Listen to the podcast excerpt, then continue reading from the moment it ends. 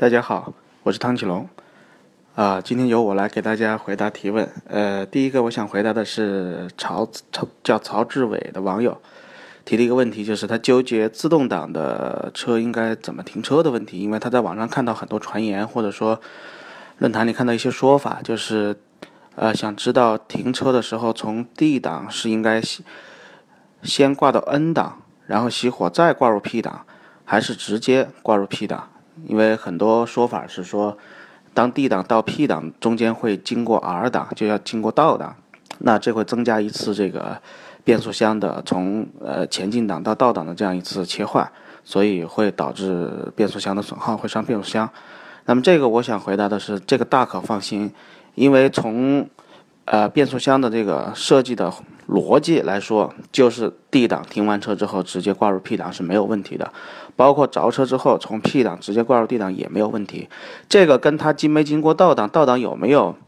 被切换过？没有关系，因为一个变速箱的可靠性不是说我这样操作了它才可靠，那样操作它不可靠，而是原厂它在设计逻辑的时候，按照这个逻辑，原厂会做几十万公里的这种可靠性实验和匹配。那么在这个过程当中，它不会出问题，那么就说明它的这个可靠性是符合标准的，所以这一点完全可以放心，从 D 档直接到 P 档停车是没有问题的。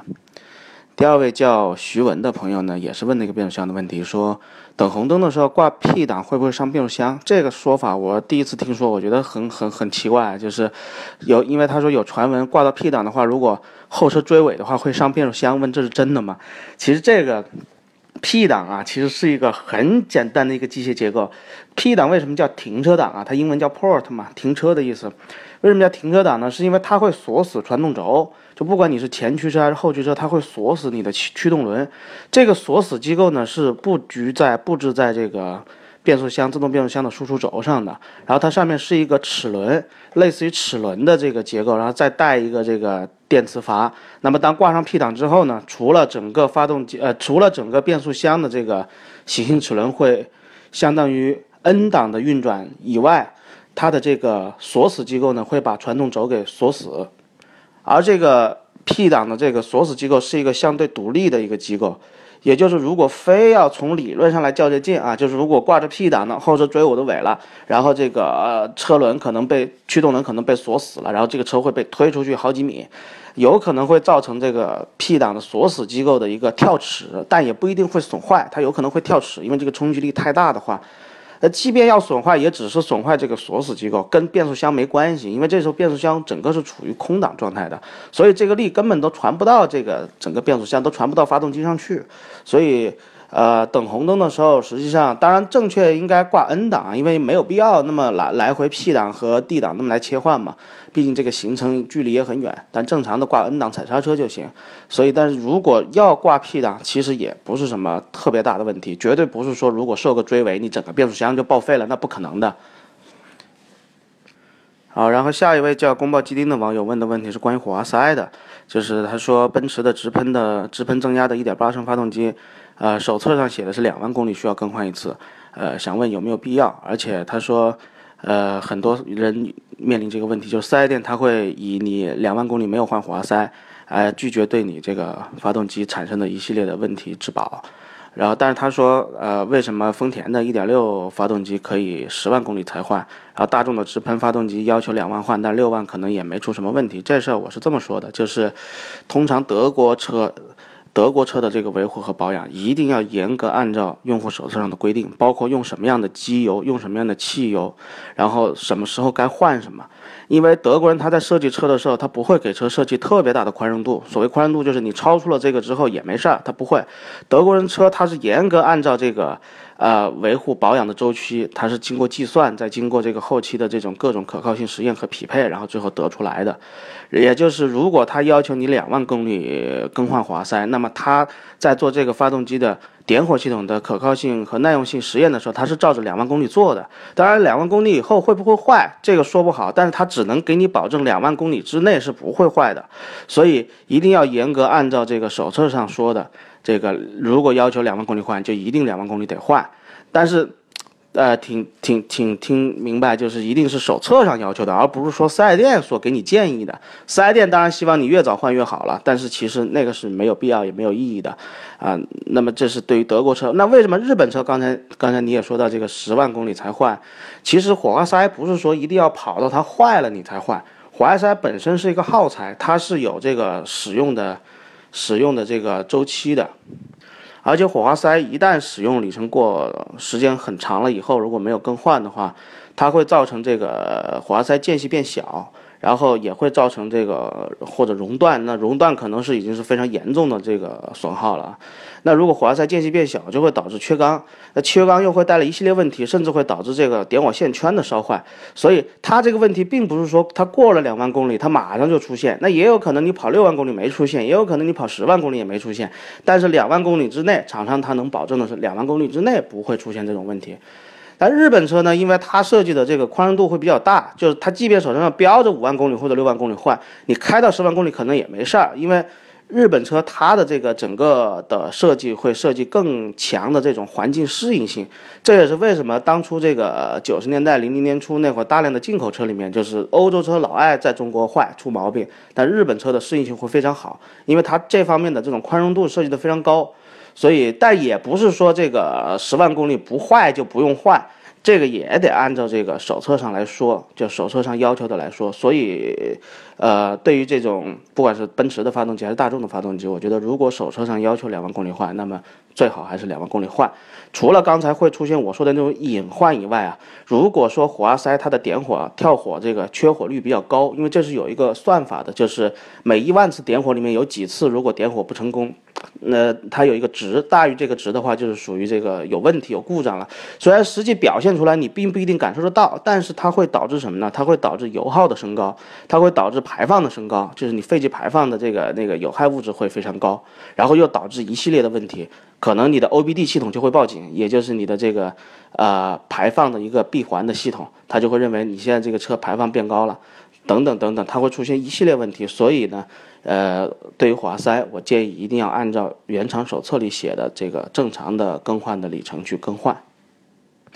好，下一位网友叫燕归来的朋友呢，问的问题是：十五万以内低油耗的通勤车应该买什么？因为这已经是应该是算家里的第二辆车吧，因为有一台新君威，然后这台车呢想考虑啊城市里边的通勤，然后希望油耗低，然后比较经济。看到这儿的时候，我脑子里浮现的最符合的一款车是什么呀？是卡罗拉和雷凌的双擎，就是这款车很适合做第二台这个纯通勤用的车，因为油耗非常低。但是它后面又写了一句话，叫非三厢轿车，所以可能可能卡罗拉、雷凌的双擎就不在考虑之列。那么他提了一些，包括像飞度，包括像这个铃木的维特拉这类的小型 SUV，油耗也不高的。这一点呢，我比较我比较推荐的是铃木的维特拉这类的车。啊，因为现在铃木它上了一款维特拉，这个维特拉跟之前的那个超级维特拉还不是一个车，这个维特拉是一个前横置前驱平台的车，然后它不是一个纯越野定位的，它是一个很城市的定位的这么一个车，然后空间也不错，然后整个车的这个造型啊、做工啊也都不错，相比之前的那个超级维特拉，那是原装进口进来的，呃，经济性方面好得多，然后实用性呢又能有这种小型 SUV 的实用性，所以。呃，包括这个油耗，因为我以前也是铃木的车主，我有过一台铃木的 SX4，然后铃木的这个可靠性、耐用性和它的经济性都是非常好的。除了油耗低以外，它的日常保养什么的也会也会比较划算，所以我比较推荐铃木的维特拉。下一位叫张伟的网友提出的问题是：发动机的抗磨剂好不好？这个好不好？嗯。他提出说，那个网上现在有很多在销售的抗磨剂，然后有的一次能用五万公里，然后想问这个添加这种抗磨剂对车是好还是不好？然后老车和新车是不是都可以加？然后对于抗磨剂的这种东西呢，其实可能你问每个人可能会有不同的观点。那么我持有的观点是。你与其给车添加所谓的抗磨剂，你不如花更多的钱给车添加更好的机油，也就是你可以完全可以给车添加这个全合成机油，并且是这种好一点的品牌，像这个嘉实多、美孚、壳牌这类的全合成机油，呃，我比较推荐使用的是精装美孚一号，它的 SA 指数能到零到能到零 W 四零，然后性能非常好。一方面，你用全合成机油可以让你的换油里程、换油周期更长；另一方面呢，实际上。对于机油来说，特别这种好的全合成机油来说，它里面是含有大量的这种添加剂的。你如果说再买一个抗磨剂，这添加进去，其实这些机油里面它原厂它都含都含了这些添加剂。那机油里通常用的添加剂有哪些呢？其中就包括你刚才提到的所谓的抗磨剂，然后还有这个呃抗氧化剂、分散剂，然后粘度调节剂等等等等等等，这些都是机油的添加剂，用来调节机油的性能。所以。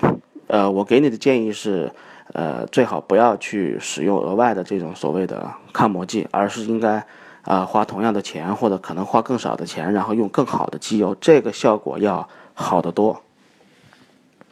最后一位网友叫做刁正的朋友提的问题是，希望买一台裸车十三万的合资三厢车，问哪个更好？需求呢是第一安全，第二舒适。然后空间要大，因为后排经常会坐三个人，然后油耗不能太高。呃，考虑的车型有这个速腾、昂克赛拉、卡罗拉、雷凌、福克斯。那么这几个车里面，我首首先首先要排除的就是昂克赛拉，因为这个车内部空间非常小，肯定不符合你的这些需求。然后空间第二小的是福克斯，福克斯因为是一个非常主打驾控的车，所以它的后排空间。可能比昂克赛拉会大一点，但是坐姿啊什么的并不太舒服，也并不是一个能够适合你长经常后排坐三个人设计的车。这款车也可以很快的排除。那么符合你需求的就是卡罗拉雷凌，这这几款这几乎就是一个车，然后再加上速腾。那么如果十三万裸车你能够买得到速腾的话，我还是建议买速腾，因为呃现在国内产的这个速腾实际上它的性能已经非常好了。但如果要考虑这个，如果要考虑这个经济或者说舒适或者说啊这种可靠性这种高可靠性的话，那么卡罗拉雷凌也可以考虑。但是这几个车里面，我最推荐的还是速腾。就如果十三万裸车能买得下来的话啊，因为各地方的这个优惠政策不太一样，